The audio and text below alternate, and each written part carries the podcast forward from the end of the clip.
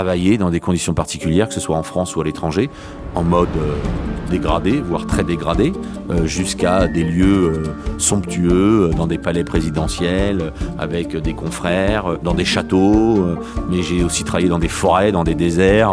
souvent les gens envient en disant ah, tu dois voir que des belles choses. Et, non, je vis des aventures. Que se cache-t-il sous la toque des chefs? Dans ce podcast, Métro, premier fournisseur de la restauration en France, vous fait découvrir le parcours de cuisiniers passionnés. Des récits intimes, surprenants et inspirants. Amateurs de bonnes choses, bienvenue dans Toc Toc.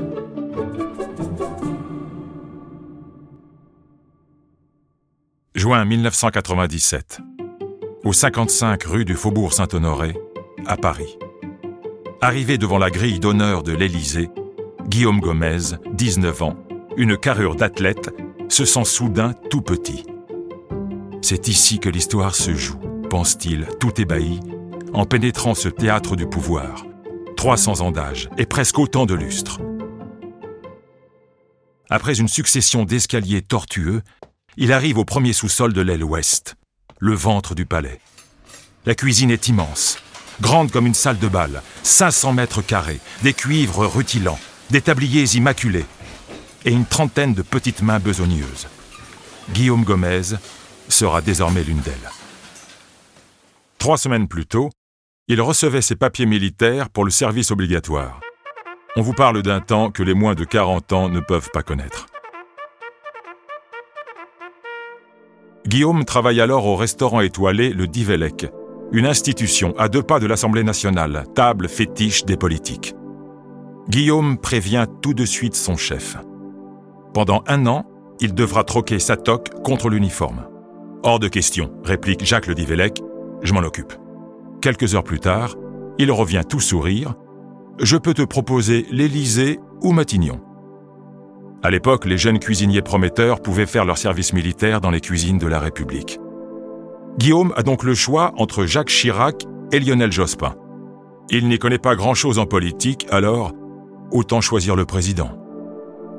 De ce premier jour au palais, il se souvient d'un lieu chargé d'histoire et d'une cuisine silencieuse où seul résonne le battement des fouets. Il est accueilli par son nouveau chef, Joël Normand, accompagné de son chef pâtissier et de son chef saucier. Ces trois-là ont commencé leur carrière à l'Élysée sous le général de Gaulle. Ils ont près de 40 ans de maison, 30-50 ans de maison, je crois, à l'époque. Et je dis, mais comment c'est possible de rester aussi longtemps dans une maison? Les, gars, ils sont arrivés sous le général de Gaulle. Ils doivent voir la cuisine en noir et blanc. Je dis, c'est pas possible. Et, je pense qu'à ça, en fait. Je dis, mais moi, je fais un an et, je veux voir le monde, je, veux, voir du pays, je veux découvrir plein de choses, je veux continuer à apprendre. Et je me dis, c'est pas possible d'apprendre des choses et de rester là. Les premières impressions ne sont pas toujours les bonnes. Guillaume Gomez restera 25 ans dans les cuisines de l'Élysée, de Jacques Chirac à Emmanuel Macron. Rien pourtant ne destinait ce fils de brocanteur à servir ainsi la France. Né en 1978, Guillaume, fils unique, grandit à Neuilly-Plaisance en Seine-Saint-Denis. La famille ne roule pas sur l'or. Petit, il n'est jamais allé au restaurant, ou alors une pizzeria à l'occasion. Au quotidien, c'est plutôt pâtes et conserves. Il aimerait bien, comme tant de chefs, raconter des histoires de Madeleine et de grand-mère à la campagne. La sienne habite Montreuil et cuisine des patates précuites. Pourtant, d'aussi loin qu'il s'en souvienne, il a toujours voulu être cuisinier. À la maternelle, déjà, il préfère le costume de chef au déguisement de cow-boy. Au collège, il fait part de son ambition à l'un de ses professeurs qui s'étonne. Avec de si bonnes notes, il pourrait aspirer à un vrai métier. La cuisine est alors largement perçue comme une voie de garage. Mais Guillaume y croit, et ses parents aussi. À 14 ans, il s'oriente donc vers un BEP hôtellerie-restauration à l'école de Paris des métiers de la table. Cette formation en alternance dure deux ans et rassemble cuisine, pâtisserie, œnologie et hébergement. En parallèle, il entre en apprentissage au restaurant Le Traversière, dans le 12e arrondissement de Paris. Une table bistronomique avant l'heure où il découvre tout, de sa première asperge à la découpe du gibier. la première semaine euh, où, je, commence, euh, donc le gibier commence fin août, euh, je me retrouve, alors que je n'ai même jamais mangé de sanglier, goûté de sanglier, même vu de sanglier, à part dans les BD, dans le 93 on n'en croise pas beaucoup, je me retrouve à désosser un, un demi-sanglier. Euh, bah, c'est de l'expérience. Euh, au départ, je suis un peu dégoûté quand même. J'ai 14 ans. Euh, et puis après, en fait, ce, ce, ce, contact à la matière, ce contact au produit, au beau produit, à la satisfaction de la transformation, quand ça part de, de l'animal avec la peau jusqu'à la terrine, jusqu'au civet, vous avez cette satisfaction du travail accompli et réussi. et c'est comme ça qu'on apprend. Dès lors, Guillaume Gomez ne cesse de découper, dépioter, pétrir, battre les sauces et fouetter les œufs, 6 jours sur 7, 15 heures par jour. Il y a bien une petite coupure au milieu, mais impossible de rentrer chez soi lorsqu'on habite en banlieue. L'adolescent reste donc sur place à éplucher les livres de recettes. Jamais pourtant il n'a eu l'impression de sacrifier sa jeunesse. Au contraire. Son chef d'apprentissage, Johnny Benariac, devient son mentor, plus tard un ami. Il est celui qui lui a tout appris, et Guillaume s'imagine déjà faire toute sa carrière au traversière. Mais à la fin de son apprentissage, le chef lui-même le pousse à partir, impressionné par son potentiel. Johnny Benariac et sa femme s'occupent de tout. Il lui rédige un CV et le dépose un après-midi devant le restaurant deux étoiles, le Divelec, spécialiste des poissons. Sur un malentendu, le chef attendait quelqu'un d'autre. Guillaume est embauché au poste de commis. Nous sommes le 1er août 1995, il a 16 ans et pour de nombreuses années encore, il ne prendra pas de vacances d'été. Guillaume plonge alors dans un nouveau monde, celui de la haute gastronomie et de la politique. Depuis son ouverture en 1983, le Divelec attire tous les officiels de la capitale, autant séduits par son emplacement stratégique que par sa carte marine extraordinaire. Le président François Mitterrand est un habitué. Guillaume découvre aussi pour la première fois l'ambiance d'une grosse brigade, au traversière, ils étaient quatre, en comptant le patron et le plongeur. Chez Le Divelec, ils sont 17. Guillaume est le plus jeune.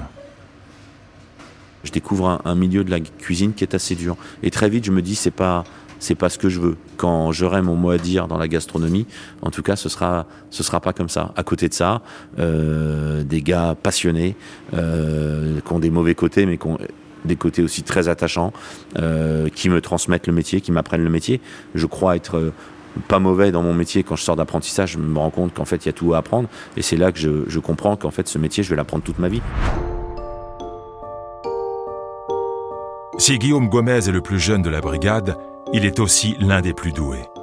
Très vite, il passe de commis à chef de parti, responsable de toutes les entrées. Le jeune homme gagne en confiance et en expérience. Il apprend à travailler avec une hiérarchie exigeante et surtout à manager. Il a désormais trois personnes sous ses ordres. Quand soudain, en 1997, son service militaire lui ouvre les portes de l'Élysée. Fini les grandes gueules à l'ancienne. Certains disent d'ailleurs qu'on entre la cuisine du président comme en religion. Le sacerdoce exige vœu de silence, ou plutôt de discrétion il réclame aussi pas mal d'humilité. Loin des étoiles Michelin et des caméras de Top Chef, la brigade de l'Élysée officie dans l'ombre. Le chef ne fait pas la cuisine qu'il souhaite, mais celle qu'on lui demande. Il n'y a pas de carte, pas de choix. Il faut s'adapter très vite et tout le temps, sans se planter, ni se répéter. Guillaume parle volontiers d'un travail proche de la restauration collective. Ici, on prépare près de 100 000 repas par an, des simples sandwichs pour les collaborateurs en déplacement, aux dîners officiels servis à la française sous les ors de la République je découvre qu'à l'Élysée, il n'y a pas de routine. Il n'y a pas de carte, il n'y a pas de routine, on fait pas deux jours de suite la même chose. Euh, on se déplace avec le président, on va dans les résidences. Euh, il n'y a pas de routine dans le sens où il n'y a pas un fonctionnement de brigade classique. Vous n'êtes pas au poisson ou à la viande ou aux entrées. Euh, vous tournez, vous faites tout, on travaille à la destination. Pendant une semaine, vous allez vous occuper du président. La semaine d'après, vous allez vous occuper des tables des conseillers. La semaine d'après, des cocktails et du fret aérien. Et vous faites tout, aussi bien le poisson, la viande, les entrées, les sauces. Donc en fait, bah, très vite, vous apprenez à tout faire et à tout maîtriser. Euh, et c'est ce qui fait que vous vous pas. Durant ses premières années à l'Élysée, Guillaume Gomez travaille sous les ordres du chef Joël Normand, un meilleur ouvrier de France qui a donc commencé sous le général de Gaulle. 31 ans plus tard, leur principal convive s'appelle désormais Jacques Chirac, réputé pour avoir un sacré coup de fourchette. C'est un homme qui a beaucoup compté dans le parcours de Guillaume. En 2004, sept ans après son arrivée dans les cuisines de l'Élysée, il reçoit de ses mains la médaille du concours des meilleurs ouvriers de France. Il a alors 25 ans et reste jusqu'à aujourd'hui le plus jeune lauréat de l'histoire. Désormais, Jacques Chirac s'adresse à lui en l'appelant maître, car vous êtes un maître dans votre travail, lui dit-il, une immense fierté. Guillaume trouve à l'Élysée une nouvelle famille, et si les présidents passent, lui reste, et grimpe les échelons, de commis à demi-chef de parti, chef de parti, puis sous-chef. Après Joël Normand, il cuisine sous les ordres de Bernard Vaution, un cuisinier d'une grande précision. D'aucuns disent un sage, qui mène sa brigade dans un silence d'église. Il n'empêche, la pression est permanente. À l'Élysée, plus que partout ailleurs, la table est un symbole, une vitrine, et surtout une arme de persuasion. Guillaume Gomez aime citer la célèbre formule de Talleyrand à Napoléon Donnez-moi de bons cuisiniers, je vous donnerai de bons traités. À l'arrivée de chaque convive de marque, le chef du palais doit se renseigner sur ses allergies, ses interdits alimentaires et religieux, mais aussi sur ses péchés mignons. C'est précisément l'un des rôles du club des chefs des chefs, sorte de G20 de la gastronomie fondée en 1977. Lors des visites officielles de la reine Elisabeth II, par exemple, il suffit d'appeler le chef de Buckingham Palace pour obtenir un fichier secret mais bien fourni de la liste de ses préférences. En haut de la liste, le foie gras, dont elle raffole. Pour le reste, Guillaume Gomez n'est pas bavard sur les goûts des présidents une façon d'éviter le fameux syndrome de la tête de veau. Bernadette Chirac, lorsque son mari était maire de Paris, est interviewée par un journaliste. Et le journaliste, sûrement euh, pensant que c'est elle qui fait à manger, euh, ou en tout cas la, la, classant que dans cette catégorie-là, lui dit, euh, trouvant rien d'autre de mieux à lui demander, lui dit, le plat préféré de votre mari, qu'est-ce que c'est?